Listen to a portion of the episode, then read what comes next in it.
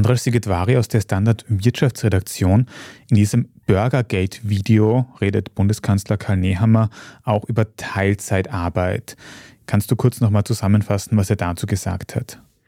Naja, er spricht darüber, dass warum sich eigentlich, wenn ihm, also der ÖVP und seiner Regierung vorgeworfen wird, die Armut in Österreich sei so viel Armut und Menschen werden durch die Inflation so arm, warum sich dann die Teilzeitquote nicht erhöht. Das ist natürlich ähm, falsch, da dürfte ihn die Emotionen ein bisschen mitgenommen haben. Er meint natürlich, warum sich die Teilzeitquote nicht senkt und dann sagt er den vielleicht entscheidenden Satz, naja, wer zu wenig Geld hat, der geht natürlich mehr arbeiten und das passiert aber nicht, die Teilzeitquote bleibe ja gleich. Wieso erhöht sich die nicht? Nicht einmal bei den Frauen, die keine Betreuungspflichten haben. Wenn ich zu wenig Geld habe, gehe ich mehr arbeiten. Weil dann muss ich ja mehr Geld haben. Das passiert aber nicht. Die Teilzeitquote ist unverändert. Und das zeige es doch, dass es nicht mehr Armut geben könnte. Kannst du als Wirtschaftsexperte diese Aussage irgendwie nachvollziehen oder auch einordnen für uns jetzt? Es ist natürlich eine spannende Debatte. Also einerseits, viele Leute gehen einfach gerne Teilzeit arbeiten, weil es gut in ihr Lebenskonzept passt, weil es für sie eben einfach angenehmer ist, sich auch nicht so abzustressen. Sehr viele Leute sind aber gezwungen dazu, Teilzeit zu arbeiten. Also es gibt Untersuchungen, die zeigen, etwa 40 Prozent sagen, dass sie Betreuungspflichten haben. Meist sind das Kinder oder Betreuungspflichten gegenüber älteren Personen. Da gibt es auch einen Teil, der Fortbildung macht, auch wichtig, oder schulische Ausbildung noch, also daneben gar nicht so viel arbeiten kann. Gibt es auch Menschen, die sagen, es geht ihnen gesundheitlich nicht so gut.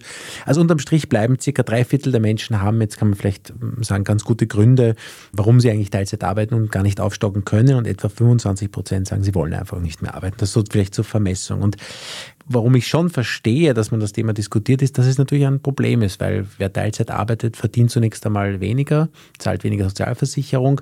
Das ist ein Problem für die Krankenkassen. Das ist ein Problem später in der Pension, weil ich weniger rausbekomme. Das ist natürlich auch ein Problem, weil, Stichwort, wer macht die Arbeit? Also wir haben über 100.000 Jobs derzeit, die offen sind, trotz einer relativ schwachen Konjunktur. Und da werden halt Stunden weniger gearbeitet. Da bleibt halt dann das Buffet im Freibad zum Beispiel geschlossen, wenn jemand nur 20 Stunden arbeitet.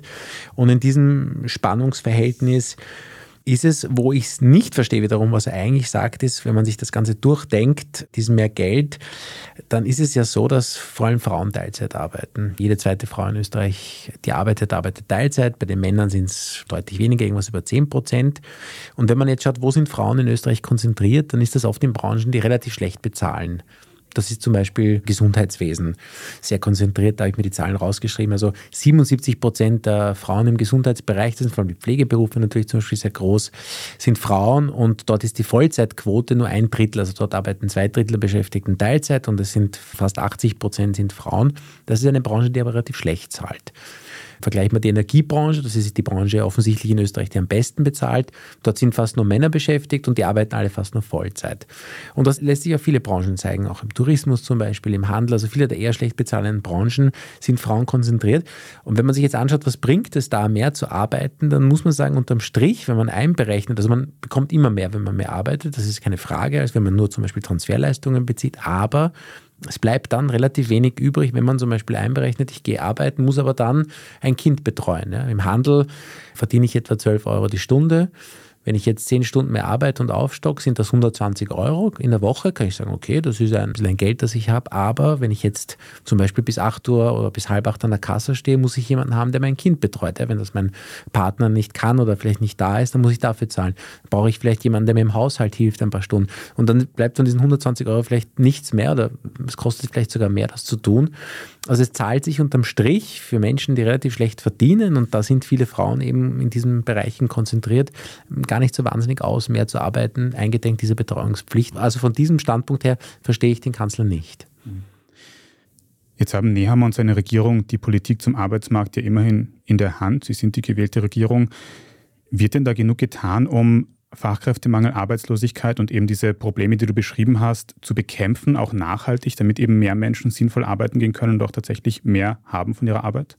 Das Problem ist, wenn man sich ganz ehrlich ist, und das habe ich mit jemandem durchdiskutiert, das ist ja nicht so leicht. Also es wird dann oft zum Beispiel gerade von wirtschaftsliberale Seite gesagt, naja, die Lohnnebenkosten, schauen wir doch, dass die Menschen mehr Netto vom Brutto haben, also dass sie mit mehr Geld heimgehen und das ist unbestritten, dass die Arbeitsbelastung in Österreich relativ hoch ist. Aber die ist hoch in so einem oberen Mittelbau. Also das gibt so Rechnungen von der Industriestaatenorganisation OECD, so der Single, der recht gut verdient, der ist dann tatsächlich, wenn er mehr arbeitet, relativ hoch besteuert oder zahlt hohe Sozialversicherungsbeiträge. Hier in dem Bereich habe ich es mir angeschaut, das ist jemand zum Beispiel, der unterdurchschnittlich verdient und auf ein oder zwei Kinder schaut, da sind so um die 20 Prozent, die vom gesamten, also wenn Arbeit ein Euro kostet, den Arbeitgeber, dann sind etwa 20 Prozent diese Nebenkosten, die der Staat da verschlingt mit Steuern oder Sozialversicherungen. Und das ist bei 12 Euro und davon ist jetzt, von diesen 20 Prozent sind ja auch die Beiträge des Arbeitgebers dabei. Also sogar wenn man die halbieren würde, bleibt vielleicht in der Stunde ein Euro mehr. Das ist nicht sehr viel bei diesem Lohn. Und dann habe ich also ein paar Euro mehr im Schnitt unter der Woche und davon kann ich mir wenig leisten. Diese Löhne sind ausverhandelt zwischen Arbeitgeber und Arbeitnehmern. Das ist so, das muss man hinnehmen und die Politik kann da, glaube ich, vielleicht ein bisschen incentivieren. Vielleicht könnte man darüber nachdenken, aber gar nicht so viel tun. Aber man dürfte halt das wahrscheinlich auch nicht verhöhnen. Also ich habe mit jemandem diskutiert, der mir erzählt hat, naja, er als Kind, seine Mutter sei 40 Stunden arbeiten gegangen, sie war alleinerziehend, aber das hieß, er war mehrmals im Monat als Siebenjähriger allein auch in der Nacht zu Hause. Und das ist sozusagen das Gegenmodell dann. Und das ist einfach ein Problem, das die Politik auch nicht einfach lösen kann. Das muss man ihm zugestehen, sicher auch diese Regierung. Aber wo man dann vielleicht auch sich zurückhalten sollte mit Urteilen, würde ich jetzt mal sagen. Du als Wirtschaftsexperte, mit welchen Gefühlen, Eindrücken gehst du nach Hause, nachdem du diese Aussagen von unserem Kanzler gehört hast?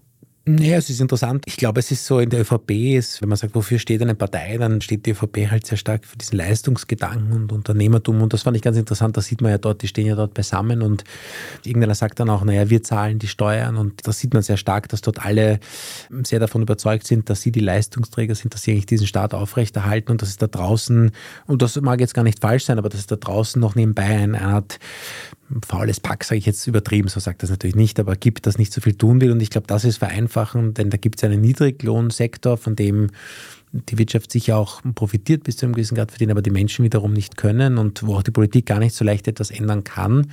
Aber da hat es eben gute Gründe, warum so viel gearbeitet wird, wie gearbeitet wird.